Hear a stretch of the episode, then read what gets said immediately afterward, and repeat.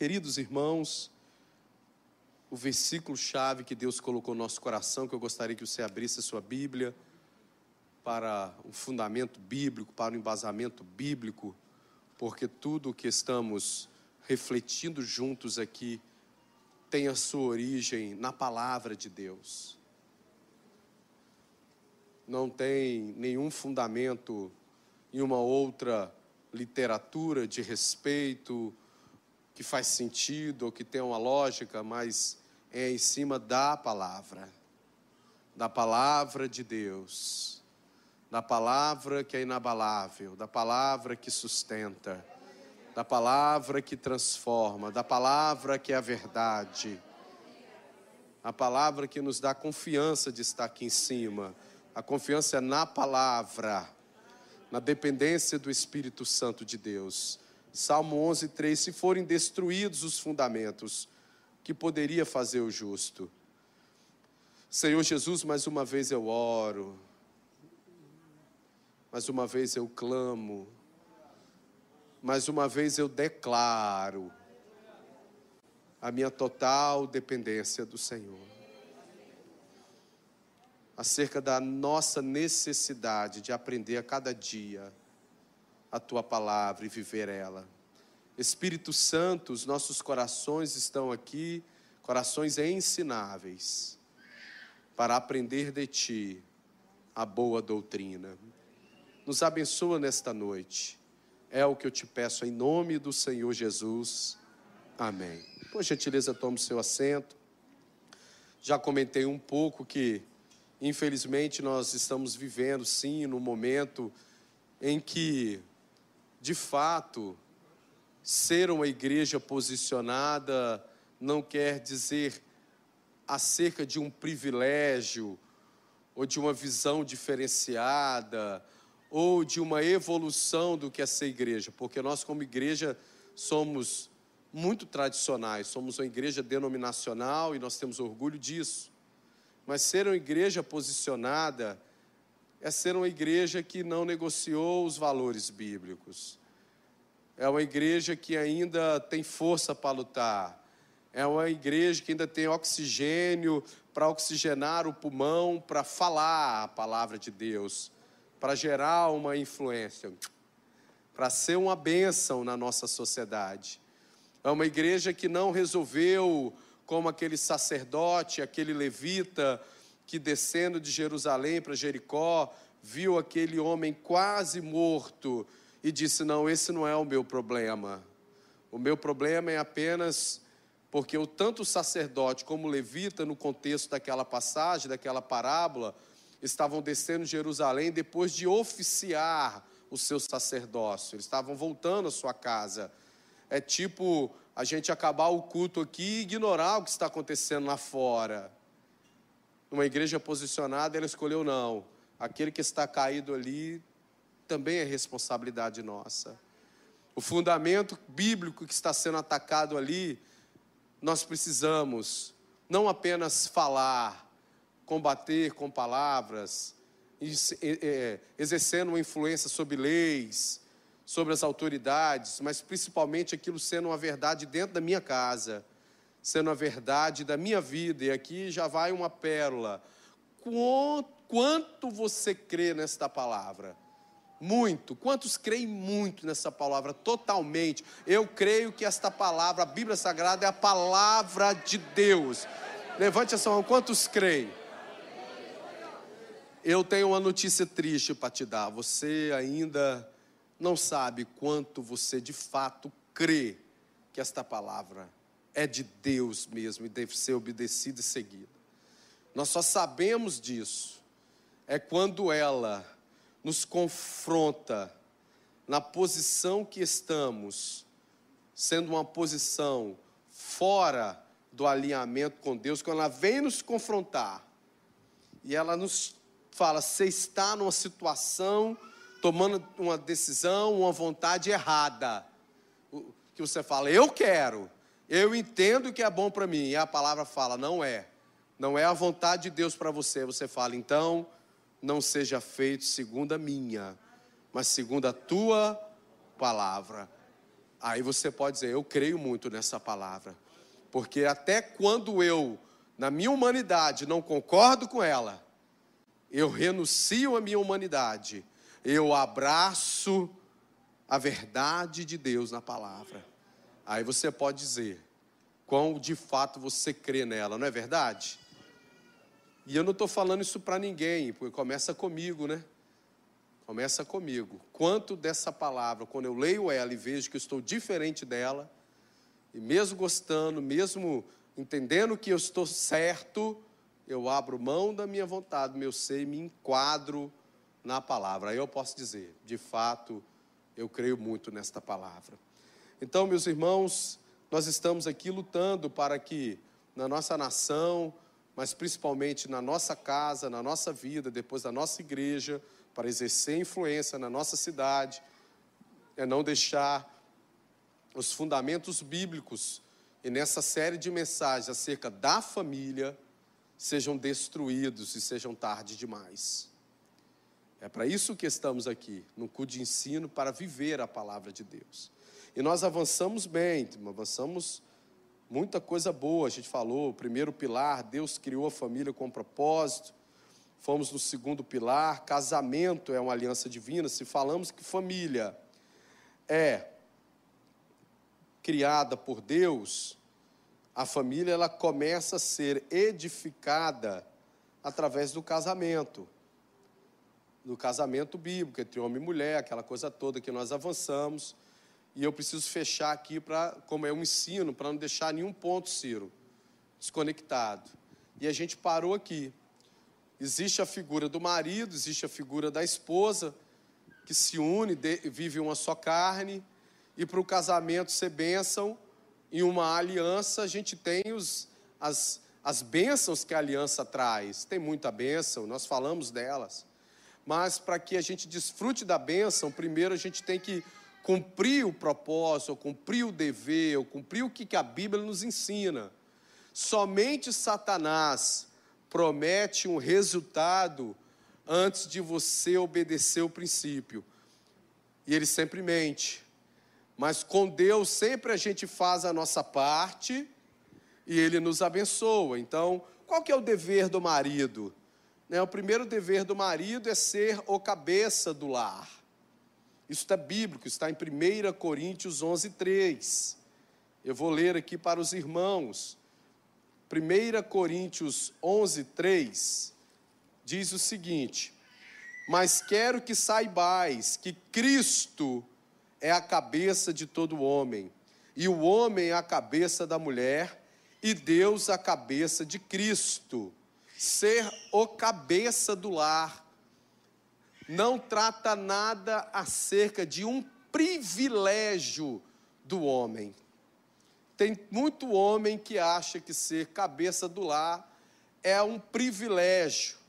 Ser cabeça do lar é um dever do homem. Governar a sua casa, dar destino à sua família, ser aquele que toma as decisões pautadas na Bíblia com sabedoria, aquele que traz o equilíbrio racional para o caminho da família, que traz a direção espiritual é aquele que tenha que ter a segurança na tomada de decisões, que não coloque a família em um risco financeiro. É aquele que tem a responsabilidade no governo de trazer o conhecimento, a presença de Deus para casa. É aquele que ao lado da sua esposa vai exercer paternidade na vida dos filhos. Então não diz nada sobre um privilégio, ou como se Deus estivesse otorgando um déspota em cada lar, não, mas Deus está atribuindo responsabilidade. E toda responsabilidade ela precisa ser cumprida. O problema é que muito homem não quer cumprir a responsabilidade de ser o cabeça do lar, mas quer que a mulher o enxergue como o cabeça do lar. Sendo que a mulher que acaba exercendo o governo na casa, não porque a mulher quer, num aspecto normal, não estou tratando os, os desvios é, emocionais, mas num, num, num modus operante normal. muitas mulheres se veem tendo que exercer a cabeça do lar, o governo do lar, por conta de um recuo do marido. Um recuo na responsabilidade. E aí ninguém vai deixar a família caminhando como um barco que anda deriva no mar. Então a mulher ela acaba tendo que ocupar algumas funções de governo pela ausência do marido, pela falta de posição do marido. Só que é um dever do marido ser o cabeça do lar. Agora existe sim.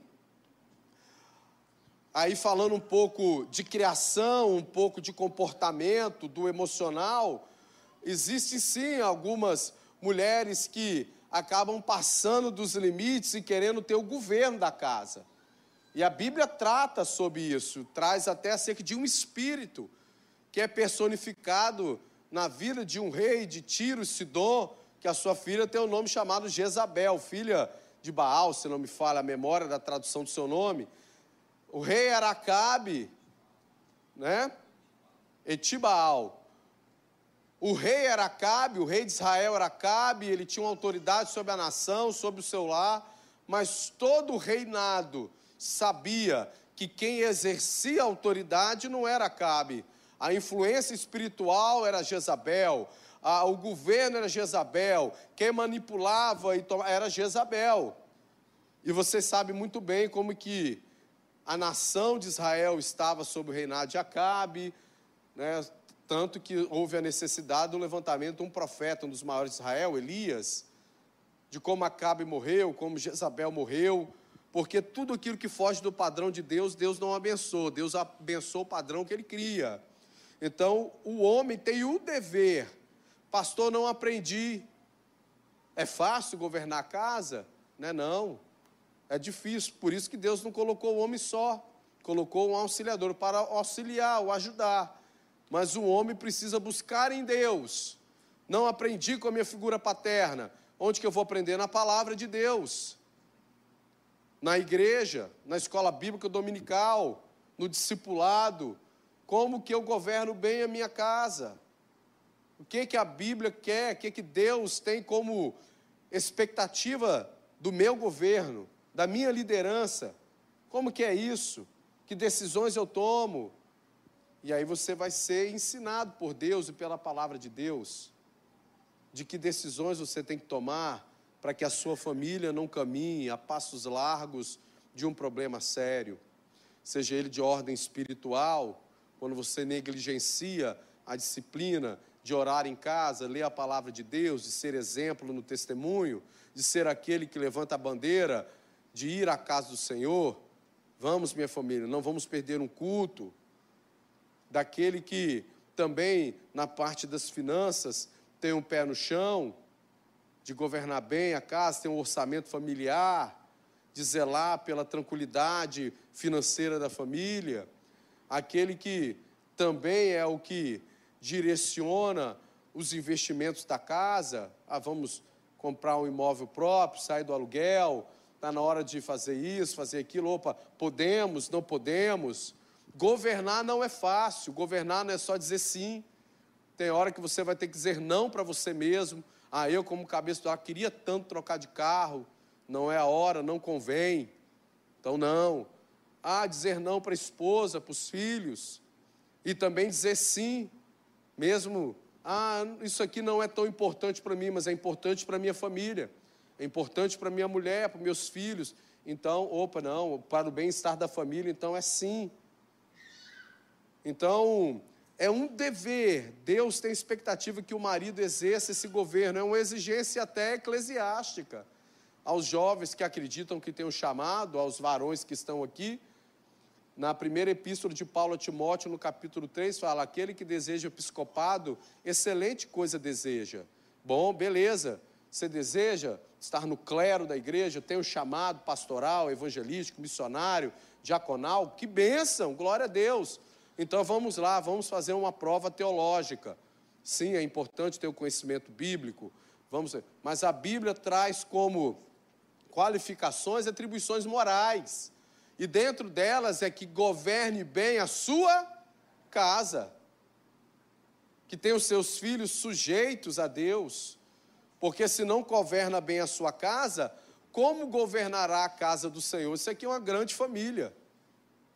Imagine só, irmão, se a sua família já é um desafio, imagine o desafio pastoral.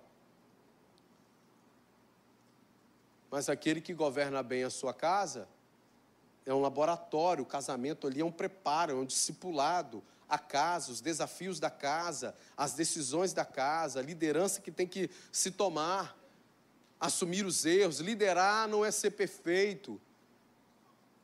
Todo marido aqui que governa o seu lar, que governa bem o seu lar, já tomou uma decisão errada, já aprendeu com decisões erradas, não é perfeição. É desejo de fazer o melhor, obedecer os princípios bíblicos. Governar é um desafio, é caminhar todos juntos. Deus deu este, este dever ao homem. Amar a sua esposa. Efésios 5,25 fala assim que o marido maridos, ó vós maridos, amem a vossa esposa, assim como Jesus amou a igreja e se entregou por ela. Só que o versículo 28 e o 29 desse mesmo capítulo tem algo que me inspirou mais para esse momento. Eu orando, me preparando, fala lá, maridos, vocês devem amar a sua esposa, Amar a sua esposa não é o diferencial de um bom marido. Amar a sua esposa não é uma esmola emocional que você dá à sua esposa, não é uma dignidade social, é um dever. Marido deve amar a sua esposa. O verbo que está na Bíblia é: maridos, vocês devem amar a sua esposa. Não é opcional. Amor não é química. Não é, ah, hoje eu estou bem, recebi aumento hoje, glória a Deus. Não, vou, não, é dever. Marido deve amar a sua esposa.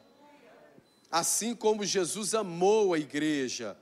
Amar, aí nós podemos mergulhar na melhor definição acerca do amor que supera as definições filosóficas, as definições de poemas, de belos poemas que nos enriquece. A melhor definição do amor está na primeira epístola de Paulo a Coríntios, no capítulo 13. Paulo dizendo assim: ainda eu falasse a língua dos homens e dos anjos, e não amasse, vai ali falando, ainda que eu entregasse toda a minha vida, se não tivesse amor, de nada varia para Deus. Aí começa a falar: o amor, o amor é sofredor, o amor benigno, o amor não busca o seu próprio interesse, e termina falando de uma forma maravilhosa: o amor tudo suporta, o amor nunca falha. Maridos, vocês devem amar as vossas esposas. Hoje eu estava na reunião, exercendo o nosso pastoreio sobre a nossa cidade, ele junto com o nosso prefeito e falando acerca de muitos assuntos. E um pastor que estava conosco fez uma abordagem muito interessante. Falou assim: mas o que, que adianta você estar tá casado com esposa e você ama ela, está a sua jornada toda, a sua vida ao lado dela e nunca manifesta esse amor, nunca verbaliza esse amor. Vai chegar um dia que qualquer pessoa normal, Ricardo, vai perguntar: marido, você me ama? Porque nunca ouviu ele falar, nunca foi manifestado. Maridos, vós deveis amar as vossas esposas. Precisa ser declarado, precisa ser demonstrado. Ela, ela, ela, você não tem que, ela não tem que te dar nada para que você, com uma reciprocidade, demonstre amor para ela. A Bíblia diz: marido deve amar a esposa. Pronto, ela merece meu amor? Não, não merece. Então não dou. Não, a Bíblia diz: marido devem amar suas esposas. Ser cabeça é isso. Amor é altruísta, amor é sacrificial, amor ele dá primeiro, depois ele recebe. É decisão. Por que, que a Bíblia trata o amor assim? Ué, porque ela parte do pressuposto que você, através do seu livre-arbítrio, escolheu a sua esposa. Então você deve amá-la. Você precisa satisfazer sexualmente a sua esposa. Está lá em 1 Coríntios 7, 3, 4. A gente brincou, falou, falou mais sério, falou com sensibilidade, mas é. No sexo, durante muito tempo na história do homem, era algo muito maravilhoso e prazeroso para satisfazer o homem. E atualmente, em algumas sociedades também, a mulher nessa relação sexual entre marido e mulher apenas é um instrumento. Não. Biblicamente, a mulher também precisa se satisfazer sexualmente. E a Bíblia diz isso: marido, pagueis a devida benevolência à sua esposa.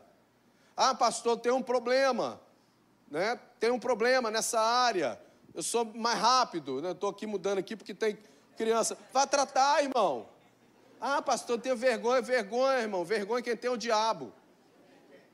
Vai tratar, converse, procure, seja antecioso, né? Cuide disso, se interesse por isso. O marido deve satisfazer. Sua esposa tem que ser feliz, plena, sexualmente satisfeita acerca disso. Isso é um, é um, tema muito importante. A gente precisa pagar a devida benevolência à esposa. A gente precisa saber criar o clima. É, não é, é sério, a coisa é séria. Não é você chegar e tal, aquele dia corrido e tal, e vai e joga bola com os amigos, chega todo suado, não sei o quê. Né? Eu vou falar, o meu avô, meu, meu falecido avô, ele acabava o almoço, ele deitava numa rede e chamava Estelita. Minha avó já sabia.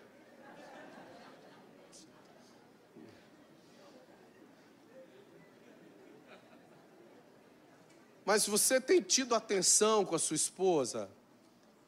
Você tem tratado ela como o vaso mais frágil? Você tem coabitado com ela com entendimento? É Bíblia, Jesus, Espírito Santo. Não é constrangedor tocar. No... Você tem coabitado ela com entendimento? Você procurou entender a sua esposa? O que, que ela gosta? É, você precisa entender. É Bíblia, dever do marido. Seu provedor. Está lá 1, Tiago, 1 Timóteo 5,8. Aquele que não cuida da sua família, negou a fé, é pior do que o infiel. Como é que está a sua casa? Está faltando? Tem que trabalhar. Existem momentos na caminhada que a mulher vai ganhar mais do que você.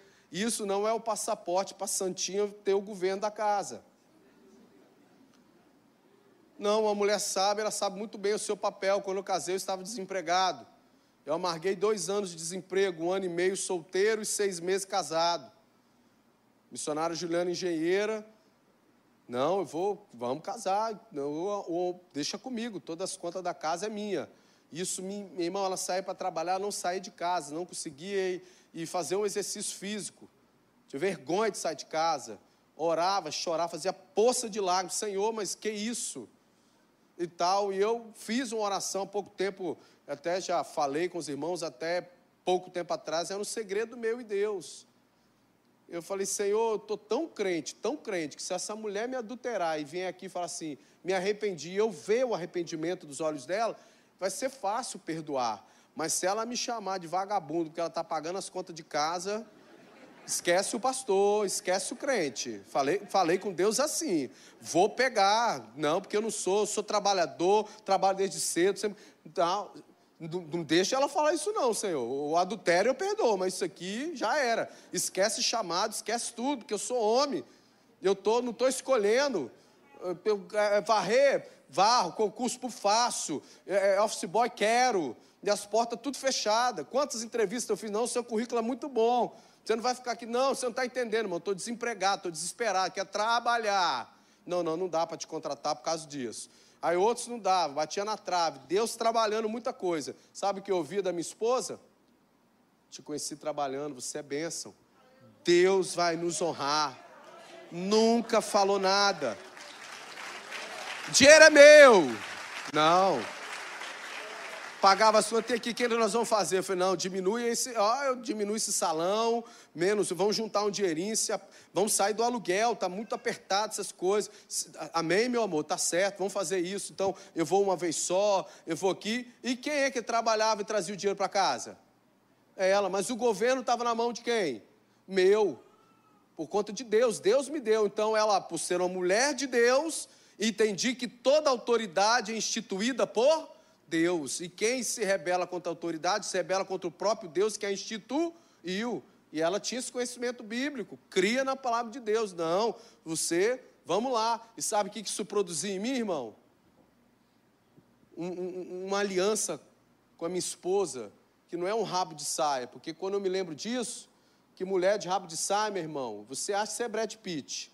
Você, o cara que, cara que você acha que você é bonitão. É porque você está por cima da carne seca, santo. Quando vier os sete anos da, da vaca lá do, do Egito, essa é a primeira que te abandona, santo. Você tem que entender o que é uma mulher com M maiúsculo. É uma mulher que estabelece uma aliança com você.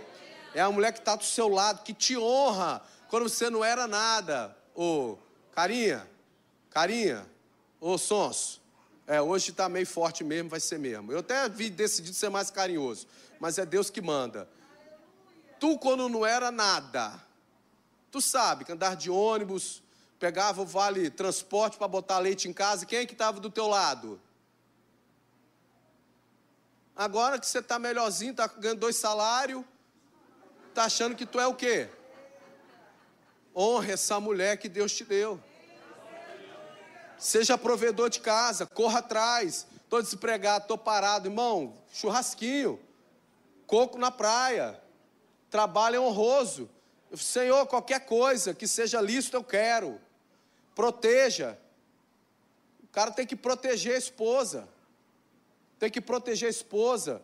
Protetor. Uma das coisas que a mulher se sente mais desprotegida, e era um negócio que era para ser benção, e muito cara é meio, meio fraco mesmo. Deus tem que trazer aqui para a fonte e botar ali na, na fornalha. É no relacionamento entre famílias.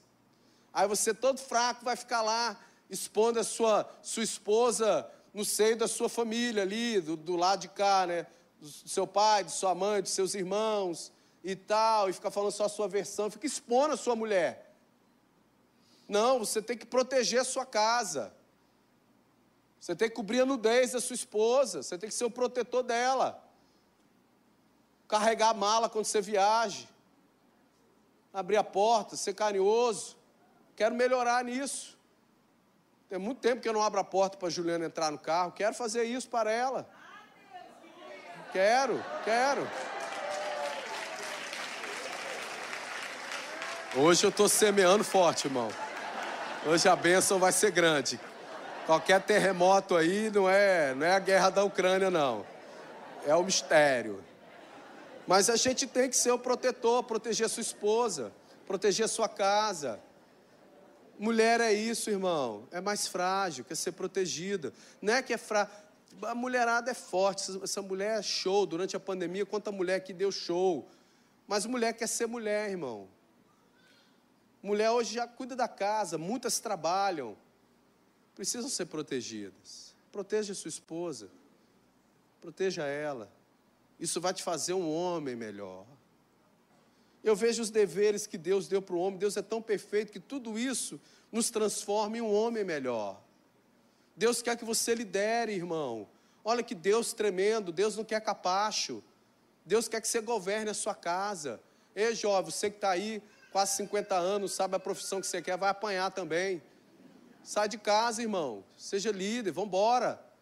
Vai para cima. Ah, eu estou orando. Quero uma revelação de então eu te dando. Eis que eu te digo, vai trabalhar. Eis que eu te digo, vai trabalhar. Vai trabalhar. Já está com três faculdades, eu não sei ainda o que eu quero, eu sei o que você, você vai ser. É só me dar o seu currículo que eu vou, vou te botar na boa.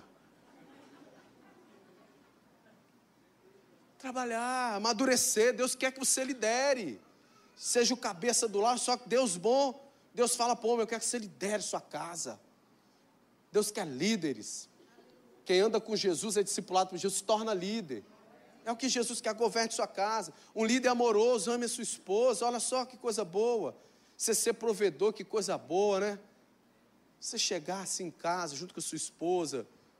Né? Eu escuto muitos testemunhos da minha geração que passaram por dificuldade financeira que a gente tinha assim um, um, um trauma, acho que era um, um, status, era ter o iogurte para dar para o filho, né? Quantos testemunhos? Não, meu filho vinha e me pedia, pastor, passei numa prova, fui fiel a Deus, eles me honrou. Meu filho pedia iogurte e não tinha dinheiro para dar para iogurte. Ou esse tempo era mais fácil. Agora os meninos querem iPhone, quer Playstation. Só o sangue do cordeiro. Mas a gente, na nossa nação, nós temos uma cultura boa. O nosso desejo é o quê? Sempre que nossos filhos desfrutem de algo melhor do que a gente não desfrutou. Eu vejo aqui muito líder aqui, muito homem que eu sei que é Deus que te colocou nesse lugar, você não tem capacidade, olhe para mim, eu ser pastor, irmão, meu Deus, nem filho pastor sou, me converti com 26 anos, é a graça de Deus te abençoando, te dando sabedoria, te honrando onde você está, para você chegar e poder né, dar o iogurte para o menino, honrar a sua casa, é coisa linda, Deus, o Deus da família, que conta com o homem, olha que, que coisa poderosa, que coisa maravilhosa, eu amo este Deus, vá lá, e Deus é conosco, Senhor, eu quero ser cabeça do meu lar. Deus é cabeça do homem, com o que, que a gente aprende a ser cabeça? Com Deus, Deus é o cabeça do homem, o homem é o cabeça da mulher, onde que eu vou aprender a ser cabeça do meu lar? Com o próprio Deus, me ensina, Senhor, Pô, uma ausência de uma figura paterna, então vou aprender com o pai. Não, tive um pai top, então imite aquilo que seu pai foi bênção na sua casa. Isso é um legado, é isso que Deus quer de nós. Porque a família é isso. Você está casando, você está aprendendo ali a governar a sua casa. Aí vem o, o Júnior. O Júnior vai olhar para você. Vai, poxa, olha que coisa maravilhosa. Que benção. Esse Deus é tremendo. Deus da família Deus que honra a gente. E o, e o da florzinha de Jesus, qual que é o dever dela? Ser ajudadora, em Gênesis 2,18, ser ajudadora. E aí o homem não é o cabeça, mas ouve a sua esposa. Mulher tem conselhos bons para dar. Escute a sua esposa, a esposa quer o bem da casa. Tem um lado que a mulher, assim, eu acho muito bonito nos casamentos que Deus nos completa em ser uma só carne. De repente você tem uma parte muito boa, que você vai bem em casa, aí a mulher tem uma parte que você não é tão boa, ela te completa. E a sabedoria do líder, do cabeça do lar, é, é reconhecer: por isso aqui eu não sou bom, isso aqui minha mulher é boa, me ajude aqui, vamos fazer assim. Então a Bíblia fala para Abraão ouvir Sara, numa questão que Abraão queria, estava com dificuldade de tomar uma decisão. E Sara já tinha enxergado. Então, é ser essa ajudadora, mulher, é bom ter ajuda da mulher, mulher é top, tem conselhos bons para dar, ela quer o bem-estar da família. Ser submissa, aí está em Efésios 5, 22, Colossenses 3, 18, 1 Timóteo 2. Só que há, né, sempre assim, essa igreja aqui é muito madura, por isso que às vezes eu vou rápido em algumas coisas, porque já não cola mais, já não cabe mais a distorção do que, que estava no coração de Deus a ser uma mulher submissa. Submissa vem da palavra missão, submissão vem da palavra missão. Quando a gente casa, a casa só tem uma missão, não tem, ah, eu quero para um lado, a minha vontade é essa, não tem essa, é nós. E ao homem é dada a responsabilidade de dar essa direção, e a mulher vem junto para ajudar, para ajudar. Então, ser submissa vem do termo grego uptaço, que é organizar, que é subordinar, faz isso, que eu faço isso, vamos embora. Vem é um termo militar que organiza tropas, organização. Ser submisso é organizar a casa. É, vamos aqui, vamos fazer isso, isso, isso, tal. Então vamos embora. Você faz isso, eu faço isso. Para um bem comum. Não é um homem ser o senhor da senzala, exercer uma escravidão sobre a mulher. E olha que coisa linda. Todo homem que é um homem abençoado, equilibrado, a submissão, ela vem naturalmente, ela é edificada, é o que a mulher quer, compartilhar o fardo da família, ela vem naturalmente, não tem briga, não tem queda de braço, não tem quem grita mais alto, não tem isso, ela flui normalmente, porque a autoridade ela se consolida, ela se edifica, você vai exercendo sua autoridade, você vai trazendo segurança à sua casa, a esposa vai gostando daquilo, ela vai tendo admiração por você. Então a, a submissão, ter a mesma missão, ela vem natural, porque a família vai por caminho bom. E a coisa mais linda que eu encontro aqui, preciso fazer esse parênteses, sabe o que? Todo esse conceito, ser cabeça do lar, de tudo, isso é restaura, restaurado. Às vezes a gente erra, a gente quebra os princípios bíblicos, bota a nossa família para sofrer, mas se arrepende, vai para o joelho, pede ajuda de Deus, e isso é restaurado. Isso é restaurado. Depois você está aqui, poxa, pastor, perdi o governo da minha casa. Minha mulher não é submissa. Eu que sou submisso a ela. Ela que está dando os andamentos da família. Perdi a mão, errei a mão, tropecei. E agora estou aqui, estou sendo confrontado pela palavra. Não é apontado, não é julgado, é confrontado. Poxa, é isso que Deus tem para mim? Poxa, que coisa tremenda. Deus crê em mim, Deus quer que eu lidere, Deus quer que eu acerte. É isso mesmo. Então tudo começa, errei, minha esposa. Falhei, me ajuda, eu quero estar no lugar que Deus quer que eu esteja. Aí uma mulher sábia faz o quê? Pavimenta o caminho. Vem, vamos embora, vem aqui comigo, vai aqui, ó, tal. A, a esposa tem o dever de ajudar na administração do lar. Provérbios 31, dos provérbios mais lindos. Pena que eu estou querendo adiantar para entrar na, num assunto que eu quero entrar aqui hoje, porque esse aqui é o final da, da última né, lição, da, da quinta passada. Mas Provérbio 31, esposa, por favor, estude Provérbio 31, de 10 a 27. Olha o que, que Deus, como que Deus é lindo, como que Deus é perfeito, como a gente ama a Deus. Deus pensou em você. Olha só qual que é o papel da mulher no Antigo Testamento. Mesmo sendo uma cultura bastante machista, judaica, Deus é tremendo a sensibilidade, atributos que Ele dá à mulher que não deu ao homem. Está ali sendo uma administradora do lar, e tem mulheres aqui que têm uma dupla função: ajuda na renda, trabalha e administram lá. Eu preciso falar isso para a igreja. Nós vamos falar aqui um pouco na frente sobre adultério, sobre divórcio. Ah, eu já vou dar uma dica aqui.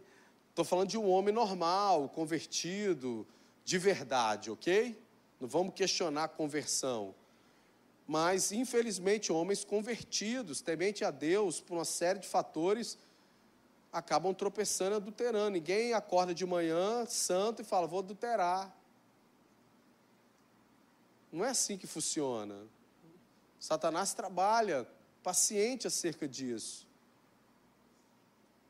E aí, nessas distorções, uma das, não é justificando, porque não existe justificativa para o pecado, que atrapalha a nossa salvação, mas analisando, você vê ali onde está a brecha, onde quebrou o princípio bíblico. Às vezes, o marido não justifica, já fiz o parênteses. O que ele não está recebendo na administração do lar, uma atenção, a comidinha que ele gosta, aquele cafuné, aquela coisa toda, ele começa a ver lá na rua. Encontrar lá na rua. Então, na administração do lar não é só recursos.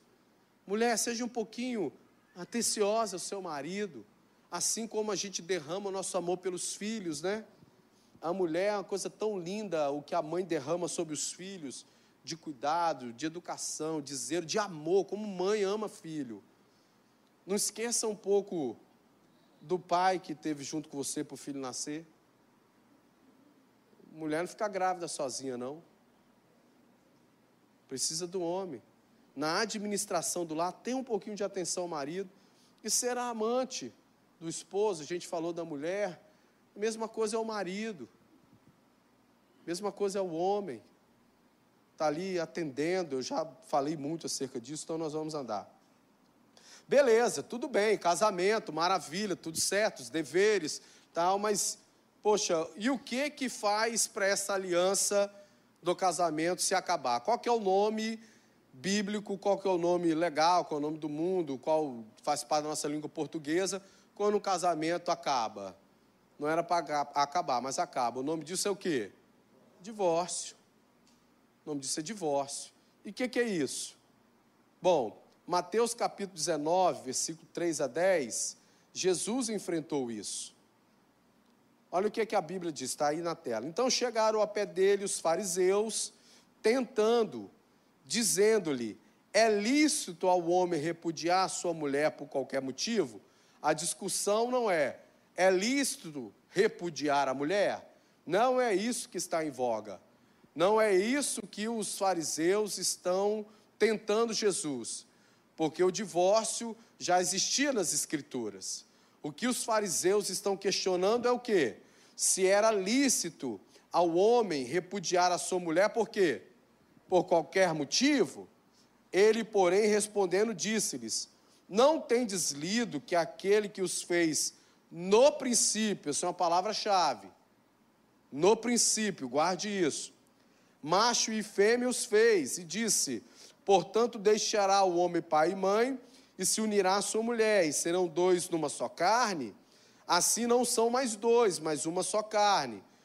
Portanto, o que Deus ajuntou, não separe o homem. Isso foi quando? No princípio. Então, aí eles disseram-lhe eles, então por que mandou Moisés? Eles perguntaram: Jesus é lícito ao homem repudiar a sua mulher por qualquer motivo? Aí Jesus respondendo disse: Não viste vós no princípio? Jesus foi lá no princípio. Que princípio? Adão e Eva. E explica como era no princípio. Aí eles vêm. E por que mandou Moisés? Eles traz para um outro, eles trazem para um outro tempo na linha de tempo.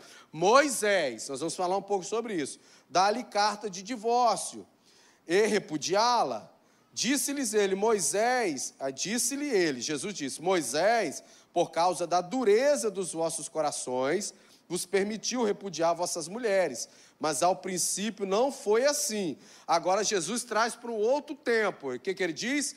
Eu vos digo, porém, que qualquer que repudiar sua mulher, não sendo por causa de fornicação, e casar com outra, comete adultério. E o que casar com a repudiada também comete adultério disseram em seus discípulos: se é assim, na condição do homem relativamente à mulher, não convém?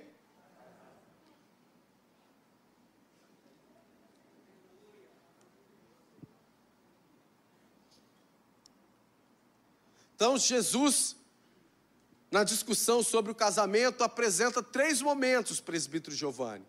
O primeiro momento foi no princípio. No texto bíblico fala, no princípio não foi assim. O que, é que Jesus está querendo dizer do princípio? De Adão até Moisés. No princípio não foi assim, de Adão até Moisés, na criação, Adão e Eva, o protótipo, o modelo que Deus criou, o primeiro, o Gênesis, o princípio, criação do homem, estabelecimento do primeiro casamento, o protótipo, o modelo ideal, o que Deus uniu, não separe o homem. Você não vê Deus tratando sobre divórcio. De Adão até Moisés, sem divórcio. Homem e mulher, uma só carne. Ali. No princípio não foi assim, de Adão e Eva. E eles trazem o outro tempo. Aí eles falam, mas por que Moisés? É um. O nome é de um homem, de um líder, mas é trazendo um momento sobre a criação do homem. Moisés aqui ele representa o quê? A instituição da lei mosaica. Os 613 mandamentos que Moisés recebeu os 10 mandamentos do Senhor, foram evoluindo, chegou a 613 mandamentos que, Jesus, que os judeus tinham que guardar.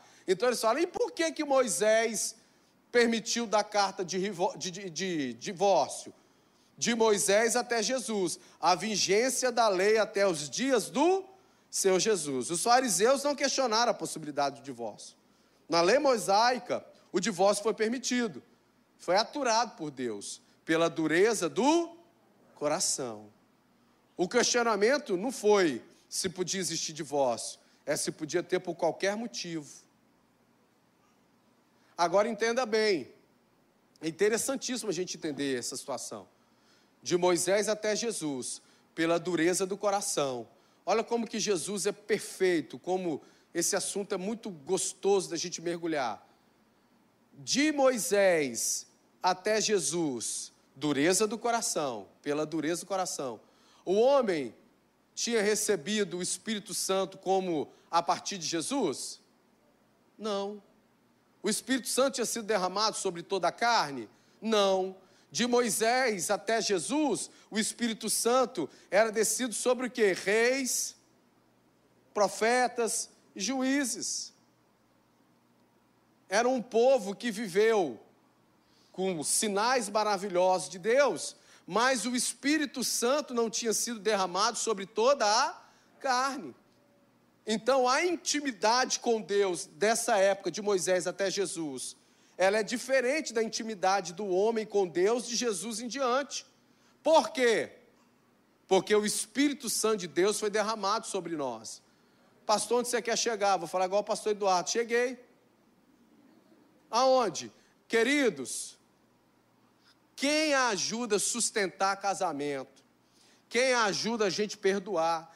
Quem que confronta a gente antes de pecar, antes de errar? Quem ajuda é o Paracletos, o Espírito Santo, o Consolador que foi derramado sobre toda a carne, pela dureza do coração. O profeta Ezequiel chega a dizer que Deus trocaria, nos dias do derramamento do Espírito Santo, Deus disse: Ah, vou ter que trocar o coração de pedra que vocês têm por um coração de carne. Por isso, o apontamento dos tempos, de Moisés até Jesus, a vigência da lei. Não era discutido sobre divórcio, missionário Simar até me passou um texto muito lindo que eu tinha estudado no passado sobre as águas, o processo em que o marido desconfiava que a mulher estava traindo ele, se não fosse pego no, no ato, né? Fazia uma cerimônia das águas podres, em algumas traduções. Pegava ali uma água, dava para dava a mulher beber, se a mulher passasse mal, irmão, tadinha da mulher. Pecado, pegou. E ali começava todo um processo de divórcio. Porque o homem tinha o seu coração duro, embrutecido, difícil de perdoar, porque até para alcançar perdão de Deus dos seus próprios erros, qual era o processo cerimonial? Tem muito jovem aqui que ama a palavra, Pedro, dentre outros aqui. Tinha que oferecer o sacrifício de um animal para o perdão do nosso pecado. Só que agora a gente vive diferente. A nova aliança foi o que Jesus disse, mas eu vos digo. Aí eu preciso parar. Vem cá, gente já não é uma discussão de interpretação, já não é uma discussão de tradução, já não é uma. Não cabe, é explícito, está na cara, não dá para a gente se enganar. No princípio. E por que Moisés? Aí Jesus dá a explicação, falando, mas eu vos digo. E Jesus pode dizer por quê? Porque todo o poder nos céus e na terra foi dado para Deus. Abraham Kuyper diz que não tem um centímetro da terra que não é sagrado. Não tem nada do que fazemos que não é sagrado. Não tem nada. Então, quando Jesus diz, Eu vos digo, eu vos digo, Ele tem poder nos céus e também na terra. Nada, um centímetro que a gente vive, que faz, não deve ser sagrado, consagrado a Deus. Então Jesus tem autoridade para isso. Eu vos digo, porque Ele é o Verbo. Ele é o próprio Verbo, a palavra. O Senhor Jesus enfatiza que no princípio não foi assim. Tinha divórcio. E que não seria assim também a partir da nova aliança. Não vai ser assim. Moisés disse: foi obedecido, foi feito, Deus tolerou. Mas eu vos digo, e ele traz a palavra, o que, que ele disse? Eu vos digo, porém, que qualquer que repudiar sua mulher, não sendo por causa de fornicação, e casar com outra, comete adultério. Então, na nova aliança, a gente precisa entender isso. Em todas as dispensações, em todos os, os tempos, o divórcio nunca foi a vontade de Deus para os homens. Nunca foi. Porque o Senhor, o Deus de Israel, diz que odeia o repúdio. Deus odeia o divórcio. E aquele que encobre a violência com a sua roupa, diz o Senhor dos Exércitos. Portanto, guardai-vos em vosso espírito, e não sejais desleais. Eu preciso entender isso, conhecer o coração de Deus. Mas espera aí, o divórcio não fazia parte do plano original de Deus. Mas negar que houve uma permissão temporária e em função do coração de pedra é ignorar a Bíblia. Algumas pessoas tentam ignorar a Bíblia e a fonte de vida é a igreja bíblica. E eu nunca vou te ensinar o que não está na Bíblia ou suprimir o que está na Bíblia. Não tem como a gente negar isso. Isso existia, está registrado na Bíblia. Tem normativas bíblicas. Então a gente precisa entender isso. E eu trato esse assunto com tranquilidade, porque eu não sou juiz. Deus me levantou para tacar pedra na vida de ninguém.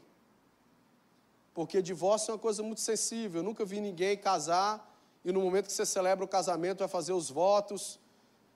Fulana de tal, você faz um voto com Deus de receber fulano de tal, até enquanto você aturar ele. E se ele encher sua paciência, e eu estou falando uma coisa simples, você chegar num nível de estresse que você não tem, você manda ele vazar. Amém? Ninguém vai, não. A pessoa fala, não, pastor, Deus me livre. Eu quero aqui, diante do altar de Deus, decretar o meu amor até saúde na doença, na riqueza, na pobreza, até que a morte nos separe. Ninguém casa querendo adulterar, casa é divorciar. A gente tem essa sensibilidade. Mas a gente não pode negar que isso existe, está na Bíblia. A instrução de Deus é sempre lutar pelo casamento. Beleza, está na Bíblia. Está na Bíblia divórcio, tá. Mas e qual que é a vontade de Deus? É lutar pelo casamento. Essa é a vontade de Deus. Você lembra que eu falei? De Moisés até Jesus, o Espírito Santo tinha se derramado sobre o coração de ninguém. O coração era de pedra, endurecias, o orgulho, o ego, a vergonha, a cultura da época. Só que nós hoje temos o privilégio do quê? Do Espírito Santo ser, derramado sobre toda a carne. E o Espírito Santo nos dá força para lutar pelo casamento. Um crente cheio do Espírito Santo de Deus num casamento que está passando um momento turbulento, ou pode ter sido até aparentemente destruído, ele consegue, com o consolo do Espírito Santo, com a força do Espírito Santo, lutar. Ele consegue. Ele tenta entender que vale a pena lutar, a gente precisa entender isso. Você lembra que eu falei no começo? Quanto que você crê nessa palavra? Será que você crê mesmo nela? Creio, todo mundo levantou a mão. E quando ela começa a apertar a gente assim, que minha vontade é ir embora. Não, não aguento mais. Só eu e Deus sabemos que eu vivo nesse casamento. Não, não, foi. Não, a palavra fala, não, é melhor você lutar. Você tem que ficar, vale a pena. O Senhor nos fortalece e nos ajuda nesse processo.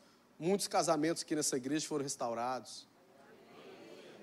Muitos foram restaurados. Deus tem sustentado muitos. Isso é uma realidade. Muitos testemunhos que vale a pena lutar. É bonito ver. São inúmeros os motivos que nos levam a pensar desistir de uma aliança tão séria que a gente fez. E aqui não tem ninguém aqui mais santo que ninguém e tal, se arvorando de uma autoridade para falar para o irmão que está aqui de repente que divorciou, como se fosse uma subcategoria, se você não fosse amado de Deus. Para com isso, aqui tem um pastor sensível.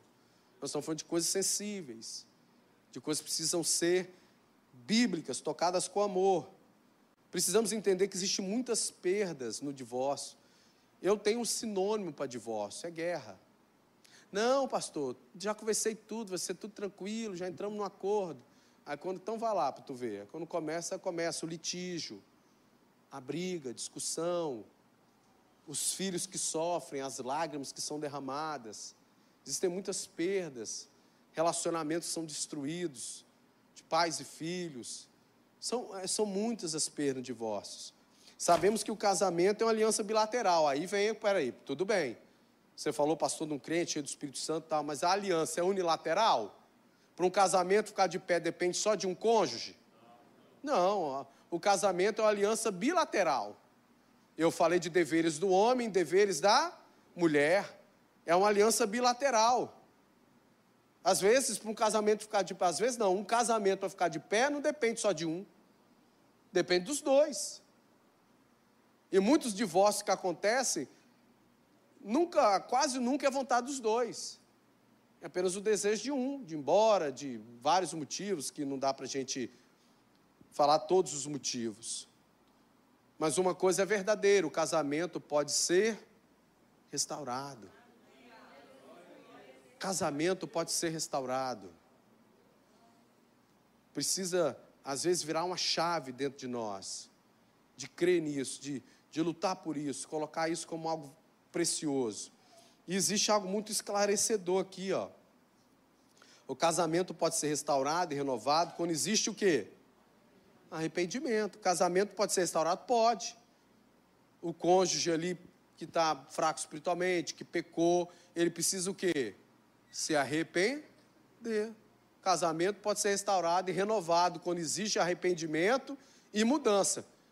Olha como que a Bíblia é poderosa. Não, é só se arrepender. Puxa, errei, desculpa, me perdoa, tal. Semana que vem erra de novo. Entra num ciclo vicioso. A Bíblia diz em Provérbios 28 que, 28, que aquele que se arrepende e deixa a mudança, se arrepender, é, poxa, errei, puxa, está errado, não é isso, tem meus e deixar, é a mudança, mudança do hábito, é a humildade de, de restaurar, de conquistar a confiança de novo. Eu tenho convicção em Jesus que o melhor sempre é lutar pelo casamento. Tenho certeza. O divórcio não faz ninguém feliz e nem é cura para as feridas dolorosas. Às vezes a gente confunde o escape com a restauração. O que que faz a gente melhor numa situação dessa é o que? O perdão é que tem esse poder. É o perdão que tem o poder de, de ser remédio para as nossas feridas. É perdão. Não é o divórcio, você divorcia. As pessoas, muitas pessoas saem de um divórcio, né? cada caso é um caso, mas muitas pessoas saem de um divórcio, saem feridas.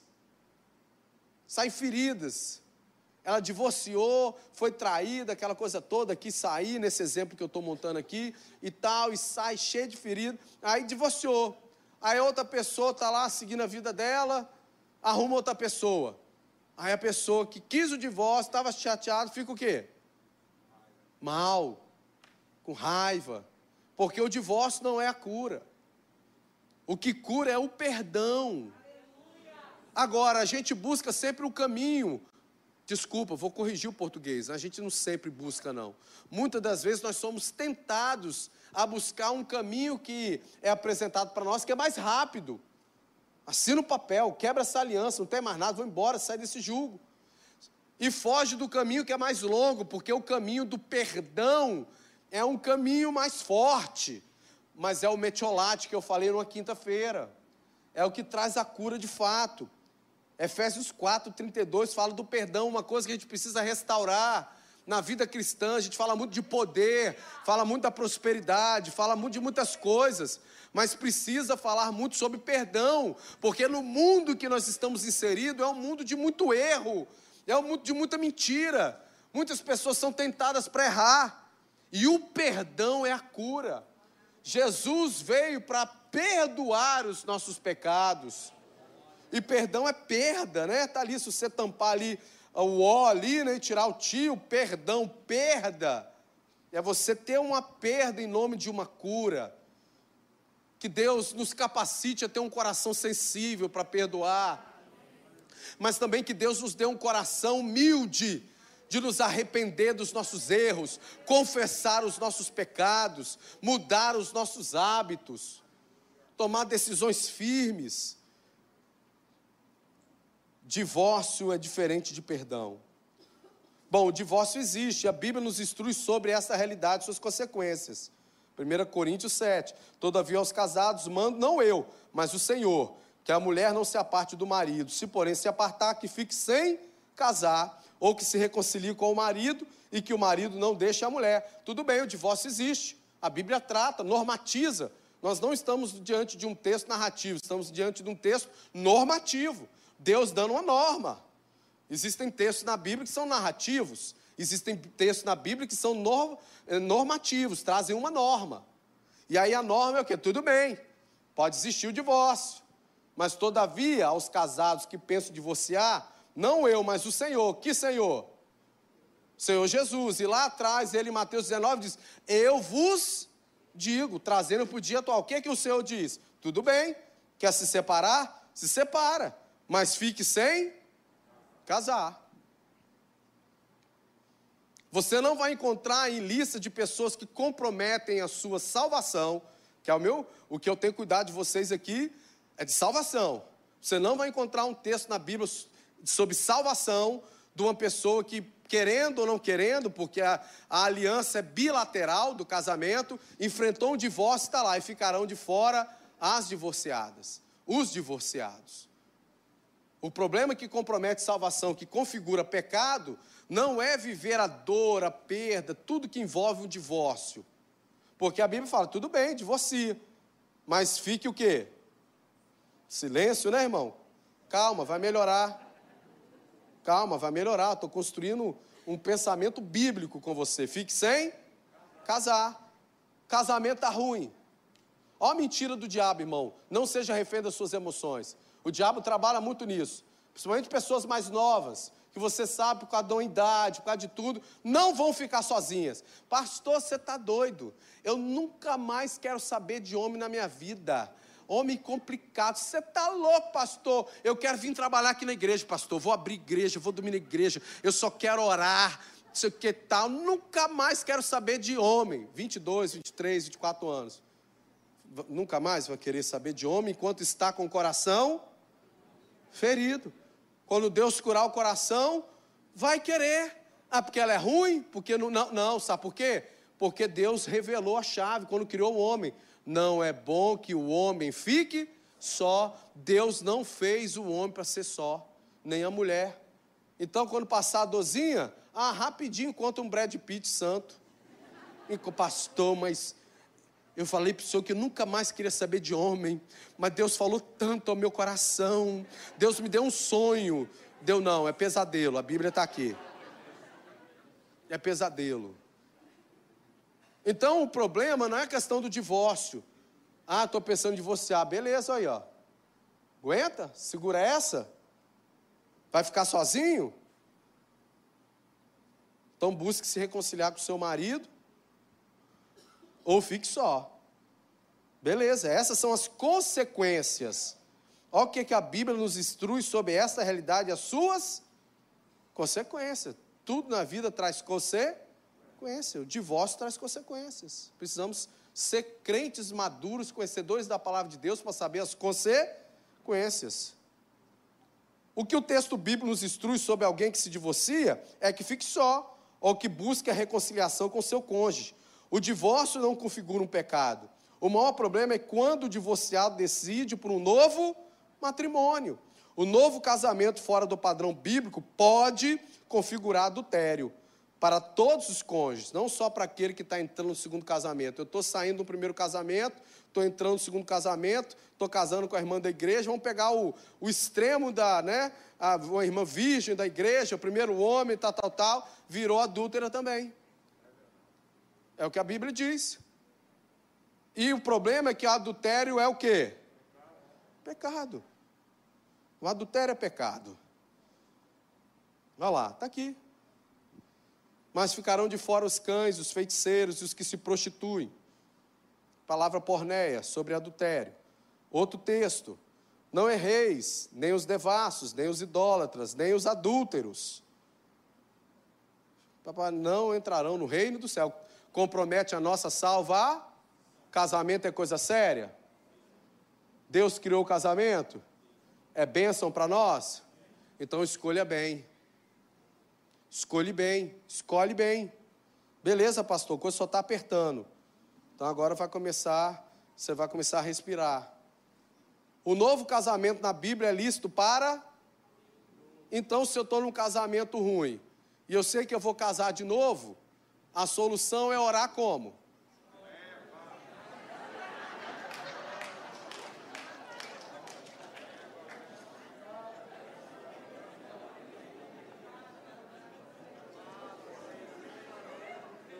Eu não sei porque que vocês estão rindo. Se eu estou casado, casamento ruim, que não tem jeito, e eu quero ir para o céu, para me casar de novo, eu tenho que ser o quê? Então é só orar para Jesus o quê? Que isso, irmão? Não. Deus é o Deus que restaura. Cadê o perdão? O segundo caso que a Bíblia nos dá é viuvez, eu nem vou colocar como um caso, porque é óbvio, porque o homem não pode ficar só e tal, né? Por isso, irmã, se cuide. Se cuide muito. Para o seu marido morrer E casar rápido com outra mulher. Tem umas irmãs que eu conheço aí, que elas não aliviam, não. Usam tudo, aproveita tudo. Falei, eu não vou guardar nada. Depois ele casa, vai dar tudo para outra. Mas a Bíblia também, isso aqui é muito importante. Eu queria muita atenção dos irmãos. Eu já passei sete minutos no horário do culto, mas eu preciso concluir essa etapa. E essa aqui é a parte mais sensível do estudo. É onde tem mais discussões. É onde muitas das vezes, por um super extremo de zelo, de temor, não se aborda esse assunto. Porque parece que se cria na igreja, um, um, se pavimenta, bota até pedágio e McDonald's para qualquer problema no casamento e no primeiro deslize, no primeiro adultério. Tem gente que até festeja. Não, pastor, não precisa pedir para matar, não. É só pedir para ele, então, adulterar. Adulterou, está tudo resolvido. Mas não é assim o coração de Deus.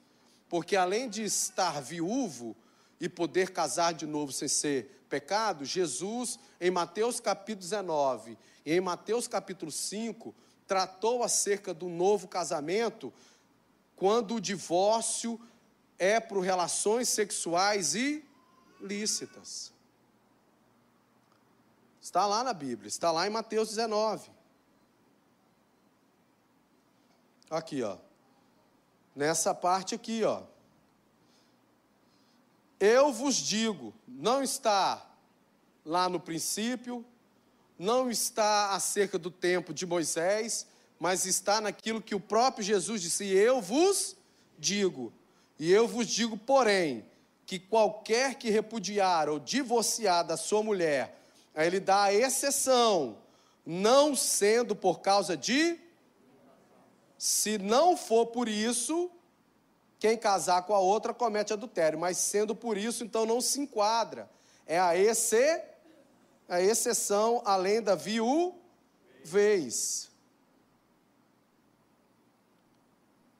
Então nós percebemos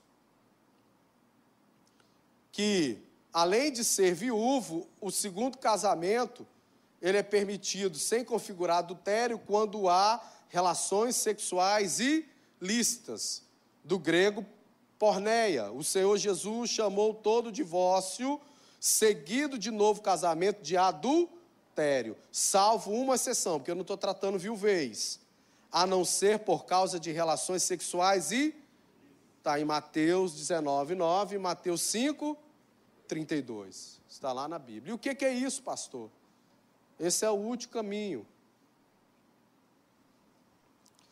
Relações sexuais ilícitas, do grego porneia, que significa imoralidade, adultério, prostituição, fornicação, que é relação sexual com outra pessoa que não é casada, e todo tipo de relação sexual condenada. Até Pasme, mas existe a, a relação sexual homossexual, a relação sexual de homens com animais.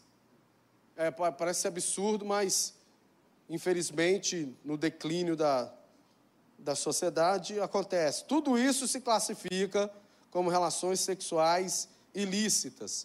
Assim como o matrimônio é consumado com a relação sexual do casal, não é? Celebra-se o casamento, e o casal vai ter sua noite de núpcias. E ali, através do sexo, né?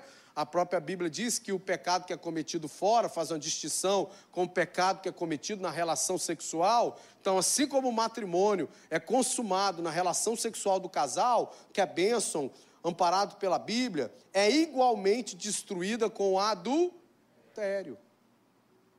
Porque fere o princípio de ser uma só carne. Pastor, então adulterou, destruiu a aliança. Mas ela pode ser restaurada? Pode, ela deve ser, a restauração deve ser buscada? Deve, é bíblico, é o que está no coração de Jesus, porque aí a gente vai para o no princípio. O que Deus uniu, o homem não separe. Nós cremos no perdão, irmãos. Aí eu preciso de um tempinho, por favor, me dê esse tempo. Me dê esse tempo, por favor. Irmãos, vamos agora aprofundar um pouco isso. A gente fala adultério. É uma palavra. Ela traz um peso. No meio protestante, e principalmente na nossa denominação, era tido como o pecado. A geração anterior minha, acho que ensinava muito, falava muito sobre adultério e esquecia que o único pecado que não tem perdão é a blasfêmia contra o Espírito Santo. O adultério se tornou vilão. Agora vamos para a prática. Quando o homem, eu estou tratando de pessoas dentro da igreja, ok? Não estou falando lá fora, estou falando da pessoa que se converteu. Toda pessoa que se converte e vem para a igreja sabe da seriedade que é o pecado, seja o pecado que for, não é verdade? A primeira coisa que o Espírito Santo nos ensina é acerca do pecado, como isso desagrada a Deus, como faz mal para a gente, como atrapalha a nossa caminhada, sim ou não? O Espírito Santo nos ensina isso. O adultério lá fora, na minha época, e agora ficou um pouco pior, antes da minha conversão, era uma forma em que o homem se apresentava como um garanhão. Não é assim que o mundo via lá fora? É, trair, tenho duas, tenho três, pá, esse cabra é tal, né? Pá. Né? Agora está um pouco pior, porque as mulheres entraram nessa disputa também. É o que eu escuto. É o que eu escuto de muitos homens falando, pastor, você não sabe como é difícil encontrar uma pessoa para casar. Muitos jovens eu escuto isso. Pastor, você não sabe, você está por fora. Eu falei, graças a Deus. Que eu estou por fora. Então, vindo para o ambiente da igreja, ninguém adultera, o adultério no seio da igreja não é uma coisa simples. O que leva uma mulher a adulterar? Você acha que é uma coisa simples? uma mulher que tem temor a Deus, você acha que é uma coisa assim? Nós estamos tratando aqui, falamos uma palavra, coloquei aqui um texto normativo, tenho total convicção do que eu estou ensinando, mas vamos na prática disso, como isso acontece. Você acha que é fácil? Você acha que alguém cheio do Espírito Santo, feliz no casamento, estou falando dentro do aspecto de nós, do povo de Deus, ele está todo dia pensando em adulterar? É assim que funciona a igreja? Não. Você acha que o adultério, ele vem para o cu de quinta, toma essa sapecada no lombo, e amanhã ele vai lá e, é, queria tomar um sundae, não tem? Vou adulterar então. É assim que funciona? Não, irmão. Até para uma pessoa que não é crente, mas que tem valores de família, vem para uma família estruturada, o adultério é uma coisa séria o caminho que leva até uma pessoa, vou falar da prática do sexo, casada, até a cama com outra pessoa, quantas coisas já foram quebradas antes? Não é verdade? Primeiro, a sua própria moral, o seu temor a Deus. Deus é onipresente, Ele está em todos os lugares. E parece que esse conceito fica muito vivo quando a gente está assim, meio fraco na fé, sofrendo a tentação, né? A gente, ai meu Deus, Ai, Deus está aqui mesmo. Deus está me vendo. Aí você já começa, será que eu vou? Mas não justificando, mas com muita sensibilidade. O casamento não está bom. O casamento não está legal. Uma pessoa que teme a Deus, começar a ser tentada, a cogitar, a adulterar, e aí eu já esqueci o cônjuge, o próprio relacionamento dela com a salvação dela para o céu. Muitas coisas já estão sendo quebradas ali. Um casamento ruim. Dos princípios de um casamento, um casamento pressionado. Um cônjuge murmurador. Um cônjuge que não cumpre os seus deveres, que nós falamos antes. Que não satisfaz sexualmente a sua mulher está debaixo de uma crise financeira muito grande. São várias as situações que começam uma vida espiritual ruim. Sabe por que, que a gente vem para a igreja todo, quase todo dia, irmão? Porque aqui a gente ouve a palavra de Deus, adora a Deus, sai um pouquinho mais forte. É como botar um pouquinho de combustível para outro dia. Sabe? Eu sou pastor. Mas se eu sumir da igreja, eu caio, irmão. Não tem super-homem.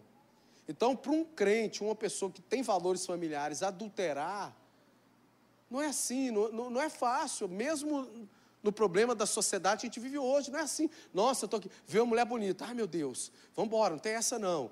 Não, a gente sabe primeiro meu relacionamento com e minha moral. E a minha moral, quem eu sou, ele vai quebrando esses, essas barreiras de segurança dentro dele. Muitas vezes fruto de quê? De ir em casa. Não está vivendo bem. Aquela mulher que perdeu a dracma perdida, ela perdeu aonde? Dentro de casa. Às vezes o adultério, ele começa dentro de casa, com aquilo que está sendo perdido. Não estou justificando, estou falando como é que funciona. Aí você vai, aí você começa a flertar. Você começa a flertar. Aí você começa a receber a parte emocional, se sentir bonito, atraído, interessante, poder viver isso de novo. Aí você começa a projetar. Projetar. Nossa, vai ser bom isso aí, hein?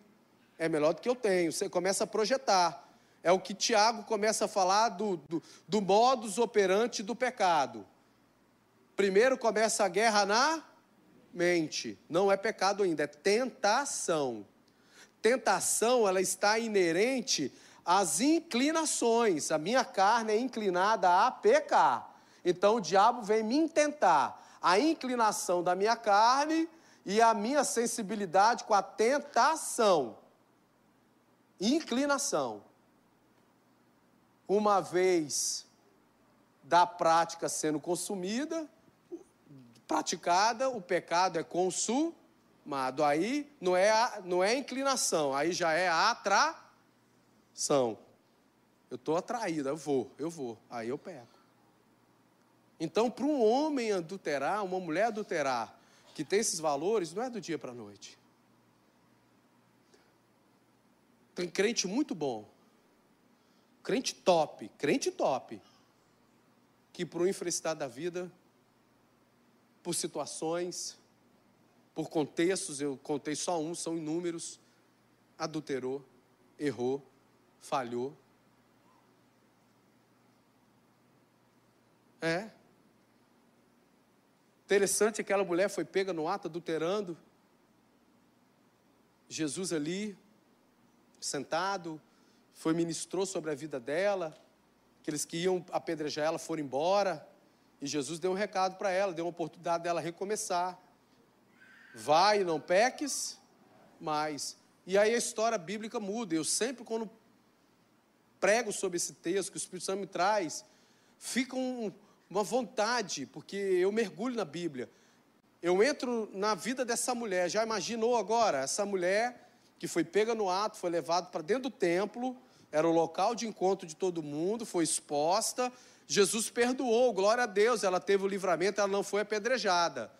Só que agora começa o maior desafio dela, porque a morte muitas das vezes apresenta-se como uma solução, né? Só que agora ela teve que voltar andando para casa. Jesus continua sua vida. Ela, ela foi voltar para casa, agora encontrar o seu marido em que ela adulterava, ah, se era o caso.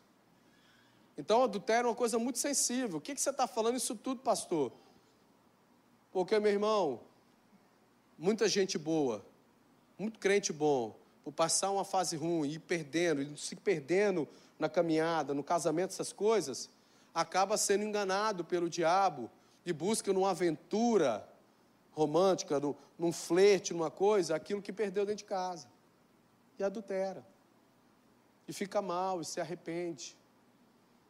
E a coisa é triste. Mas é possível reconciliar. Aonde há um coração quebrantado e contrito, Deus não resiste, até no pecado.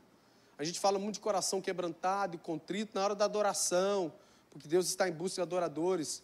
Mas uma das horas que é mais importante você ter um coração quebrantado e contrito é diante do pecado que você cometeu.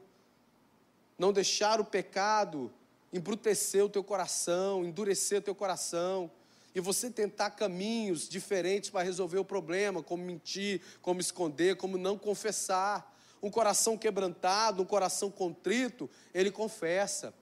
ele se arrepende, ele quer mudar, ele pede ajuda, ele pede socorro. Eu creio no perdão, na restauração, como principal objetivo a ser alcançado. Nós não podemos encarar essa situação bíblica aqui como um passaporte para o divórcio. Adulterou, glória a Deus, era tudo que eu estava esperando, vai. Às vezes tem cônjuges que quebram princípios da Bíblia, como estão lá em 1 Coríntios capítulo 7, para que deixe o cônjuge numa posição fragilizada para ele pecar. Tem, tem, tem mulher que quase faz assim com o marido, ó, leva. Aí ele pecou, pastor pecou, adulterou. Aí se dá mal. Quando chega lá comigo, porque eu falo, não, é o texto bíblico. Mas você tem coração duro? Tenho não, pastor. Então vamos, vamos buscar restaurar. Vamos consertar isso aí. E Deus é tão bom que Ele conserta, irmão. Ele conserta. O que a Bíblia nos ensina aos que passaram pelo divórcio ou novo casamento. Então aqui eu concluí nessa parte aqui. Então divorciei, foi por adultério, tentou, lutou, foi até o último momento, a, pessoa, a outra parte não muda, sempre está traindo, não se arrepende, não há mudança, aquela coisa toda. Vamos tentando, vamos tentando, irmão. Uma hora, quem é quebrado, ou Deus leva ou Deus muda. Ou se não quiser também, quando chegar num certo, sabe, você tenta, o coração quebrantado, cheio de Deus. É, um, é uma aliança bilateral. A outra parte não quer, vai embora, aquela coisa toda, tudo bem agora. Não, não, você pode casar de novo.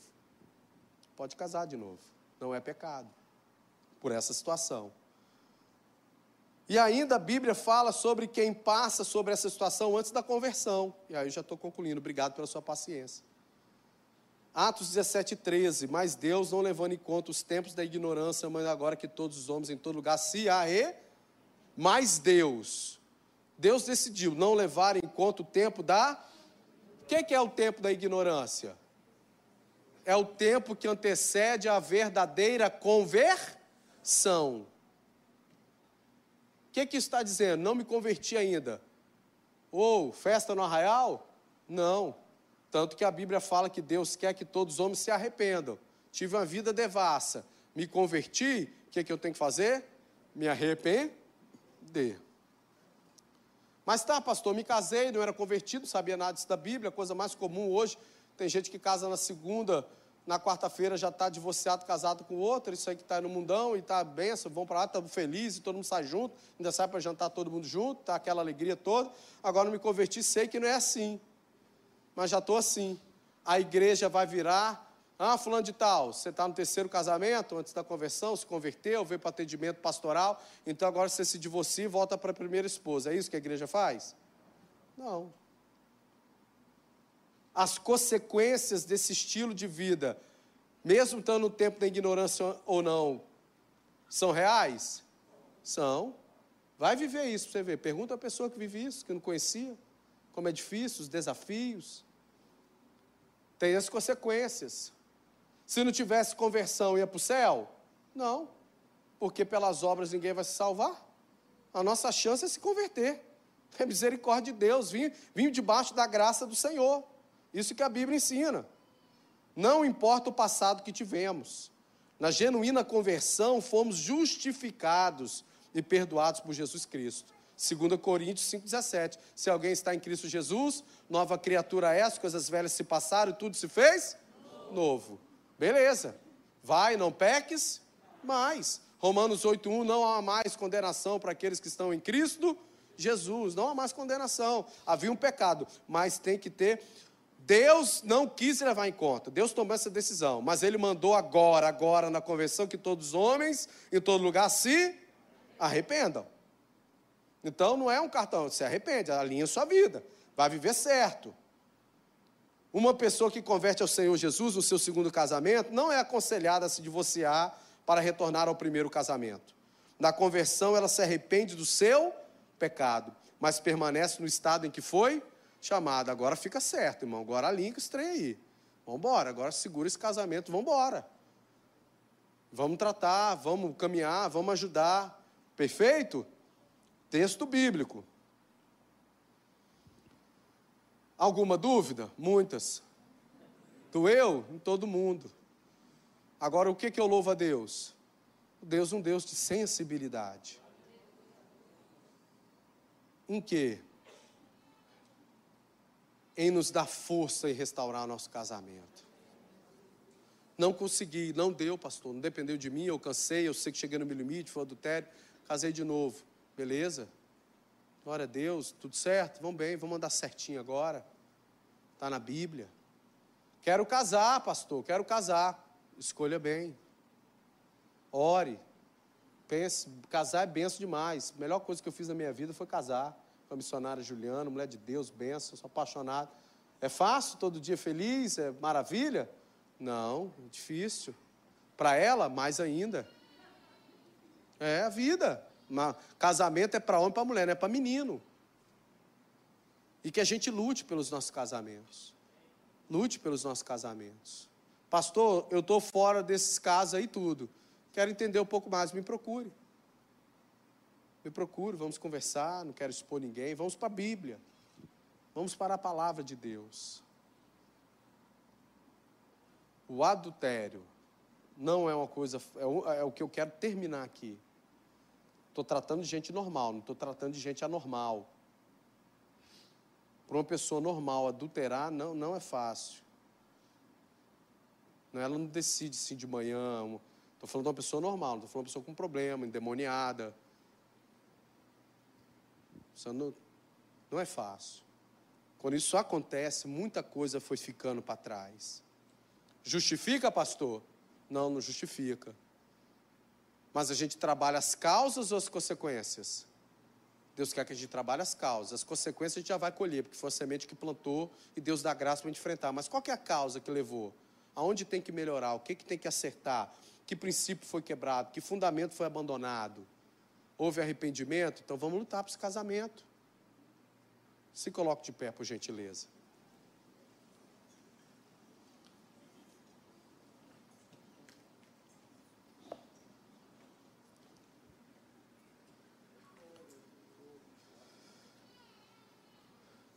Qual que é a vontade de Deus?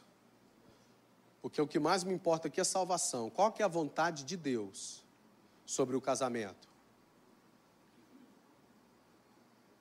No princípio, é que seja até que a morte separe. Essa é a vontade de Deus. A sabedoria de Deus, Ele nos aponta os dois casos que é permitido: tolerado pela dureza do coração, é vontade de Deus? Não. Vontade de Deus é o quê? Restauração.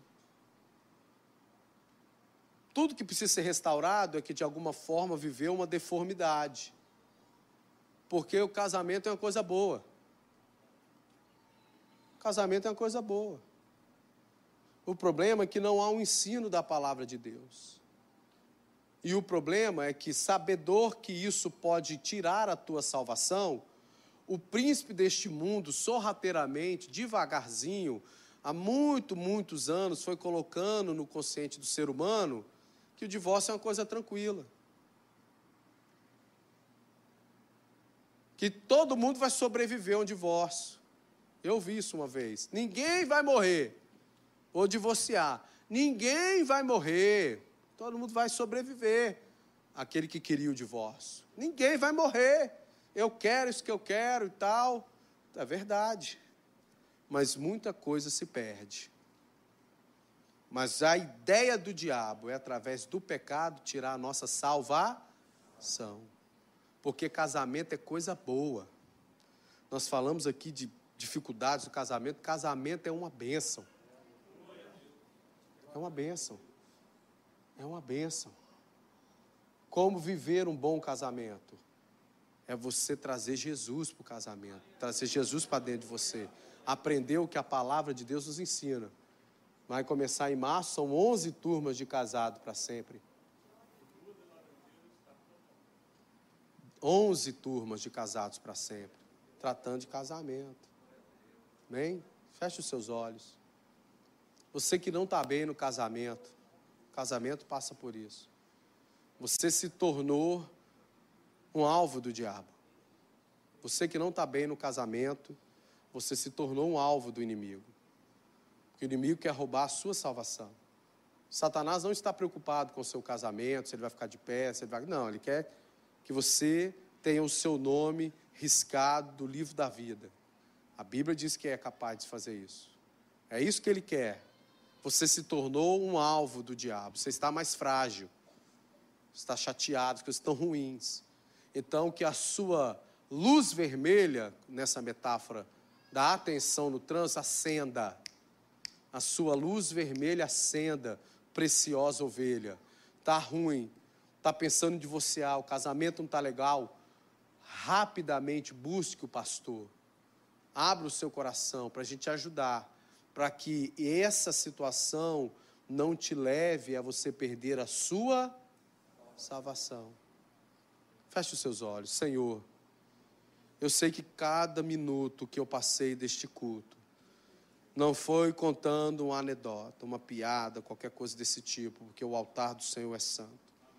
Cada minuto que eu passei aqui, Senhor, foi compartilhando a tua palavra com sensibilidade, com carinho, com essas ovelhas que eu amo e o Senhor ama muito mais porque o Senhor entregou sua vida. A jovens que foram instruídos, a casais que podem estar no momento difícil do casamento, que isso seja um ânimo para que eles criem a convergência. Vamos melhorar este casamento. Aquele que não estava cumprindo os seus deveres, que aprendeu como o Senhor acredita em nós e nos dá deveres que ele abrace o seu dever, que ela abrace o seu dever em amor.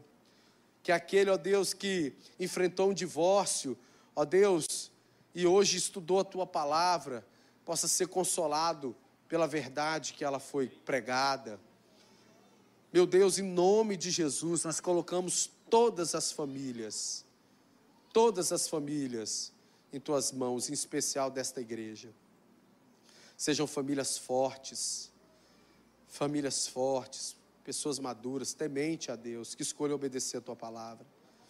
Meu Deus, que na próxima quinta, onde falaremos do relacionamento de pais e filhos, um relacionamento divino, o teu Espírito Santo venha de uma forma muito poderosa em nós, trazendo em nós esse sacerdócio de cuidar de filhos. Nos dê uma noite maravilhosa, meu Senhor. É o que eu te peço em nome do Senhor Jesus. E a igreja diz: